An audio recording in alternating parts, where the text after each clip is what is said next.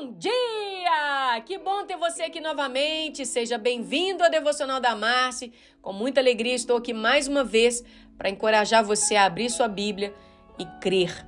Deus vai falar com você. Hoje nós vamos estudar um pouquinho sobre a mulher de Jó em sua atitude.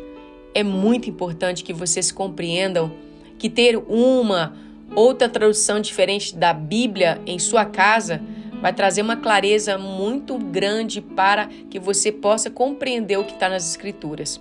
Hoje eu vou ler para você o texto do livro de Jó, capítulo 2, versículos 7 a 10, que diz assim: Então Satanás saiu da presença do Senhor e feriu Jó com um furúnculo repulsivo e feridas dolorosas, desde a planta dos pés até o alto da cabeça. E Jó pegou um pedaço de cerâmica quebrado para se raspar, sentou-se entre a cinza no monte de lixo.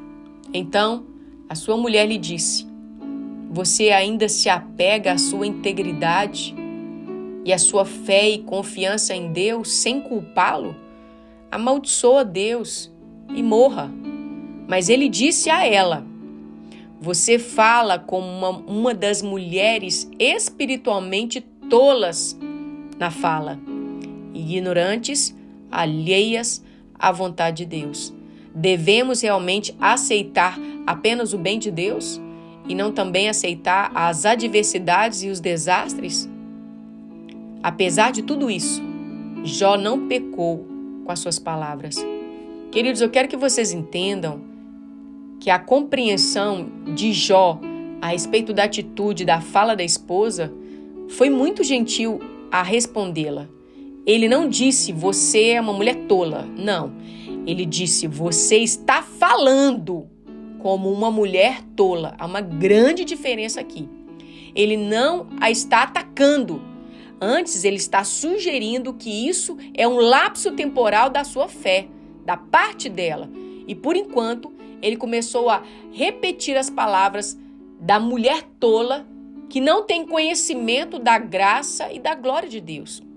Nessa repreensão que eu chamo de gentil, você pode ver um ponto de firmeza na ternura da fé de Jó. Nessa grande frase, né? Ele novamente reafirma a soberania de Deus. Devemos aceitar o bem de Deus e não o problema? Ele dá uma aula pra gente. A esposa de Jó, ela tinha uma filosofia de vida que deveria ser agradável. Se não fosse, não adiantaria viver.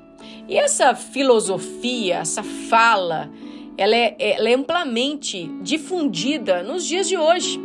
Há uma taxa crescente, queridos, de suicídio que há na nossa época fora do comum. Mas esse livro de Jó, ele nos dá uma mostra de que a vida não deve ser vivida nesses termos. A palavra de Deus ela nos leva a um entendimento muito claro a respeito das razões de estarmos aqui, que não necessitamos simplesmente só viver uma vida divertida. O objetivo, existe um objetivo simplificado de sermos alcançados em nossa vida, sim. Mas há momentos, queridos, que nós vamos viver uma vida talvez azeda, amarga, dias difíceis. Quando vem a pressão, quando nós vivemos o que não é tão divertido, mesmo assim, vale a pena viver a vida. Essa filosofia de querer abandonar tudo assim como as coisas se tornam desagradáveis, uma visão superficial, queridos. É uma visão equivocada, distorcida da vida. Jó, ele reafirma isso em todo o seu contexto. Se Deus decidir enviar algo que é difícil, Devemos abandonar essa gratidão e começar a amaldiçoar em protesto, porque a vida de repente é diferente do que pensamos o que seria? Essa é a fala de Jó. A razão de estarmos aqui não é apenas para nós divertirmos. Deus tem uma boa, agradável, uma perfeita vontade para mim e para você. Isso é fato. E isso é ensinado em toda a Escritura. Deus, em sua graça, glória, nos dá horas maravilhosas de alegria, de desfrute, de transbordo na presença dele, de prazeres e deleites, envoltos de uma graça. Mas não abandonemos esses momentos de alegria quando chegar o dia de pressão. Porque é isso que Satanás quer fazer conosco. Ele quer que começamos a reclamar, a protestar contra Deus, ficando chateado, com raiva, ressentido, magoado, para de ir à congregação, para de ler a Bíblia, de orar.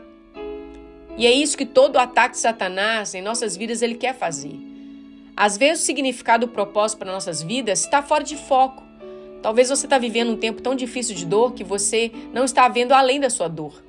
Quando nós optamos por confiar em Deus, nós podemos oferecer o seu conforto, tanto de nós para Ele, quanto dele para nós. Nós não estamos sozinhos, Ele está no barco conosco. Ele é o dono que acalma a tempestade. O seu deserto, querido, o meu deserto, pode se tornar o seu testemunho de superação para impactar outras pessoas.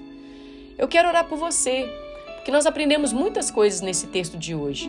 Aprendemos que Jó, mesmo mediante uma situação tão complicada, de doença dos pés até o alto da cabeça, pegar cacos para poder se coçar, ter uma mulher que está insinuando para ele abandonar a Deus, e ele, mesmo momento de dor, ele leva essa mulher e fala assim: Olha, eu respeito a sua falta de fé, talvez a forma que você está me vendo está doendo muito em você, mas eu sei que isso é temporário. Eu sei que a sua fé foi abalada agora, mas olha, nós vamos continuar juntos, perseverando. E a Bíblia fala claramente que Jó fala assim: olha, Deus não pode ser bom, mas você não aceita ele quando o dia está mal. E finalizando o versículo, ele fala: Poxa, ele, ele não pecou no seu falar. Irmãos, a gente está com uma dorzinha de cabeça, a gente reclama. Tá chovendo demais, a gente reclama. A gente não viveu nada do que Jó viveu. Quantas mulheres são usadas para jogar outros, outras pessoas em lugares de tristeza quando abre a boca para falar amaldiçoa o seu Deus e morra? Olha, nós precisamos aprender muito com o texto de hoje e ressignificar a nossa jornada em Cristo. Por isso eu não posso deixar de orar por você, que foi muito impactado com essa devocional. Paizinho, eu te agradeço porque a tua palavra sempre nos traz ao lugar de ajuste. Nós pedimos ao Senhor agora, perdoa-nos, Senhor, perdoa pela nossa ignorância, perdoa por muitas vezes murmurar, reclamar por coisas tão inferiores do que a vida de Jó passou. Existem pessoas que estão sofrendo muito mais do que a gente e a gente está no nosso mundo de ó vida, ó céu, ó azar e murmurando e reclamando igual o povo no Egito, que era escravo, mas estava vendo maná cair do céu e reclamando. Senhor, tira isso de nós, em nome de Jesus. Eu peço ao Senhor que coloque na vida de cada homem e mulher que está me ouvindo palavras de encorajamento, não palavras de amaldiçoa o seu Deus e morra. Não, Senhor. Nos dê, Pai, em nome de Jesus, o entendimento que dias ruins vão chegar, mas tem dias bons. A tua palavra fala que a misericórdia se renova cada manhã. Então basta cada dia o seu mal. Nos leva, Senhor, a termos o exemplo da vida de Jó. Nós não temos um caco para nos coçar diante da nossa enfermidade, mas sabemos que a nossa dor, ela é única, mas o Senhor pode curar. O Senhor pode acalmar a tempestade. Fortaleça os teus filhos nesse momento, entendendo que o Senhor está com as suas mãos estendidas sobre a vida deles. E que todo mal passa, que toda fúria passa, eu sei que o Senhor tem um propósito lindo para realizar na nossa vida. Às vezes pode ser doloroso, mas outros são bons, são maravilhosos. São momentos de gratidão, de colheita. Nos faz trazer a memória que nos dá esperança nesses dias tão difíceis e desafiadores. Nós agradecemos pelo teu Espírito que fala conosco de uma forma tão pessoal. É como se o Senhor soubesse de forma real o que está acontecendo. É assim que nós cremos. Eu agradeço ao Senhor por cada um dos teus filhos que estão me ouvindo nesse dia, em nome de Jesus.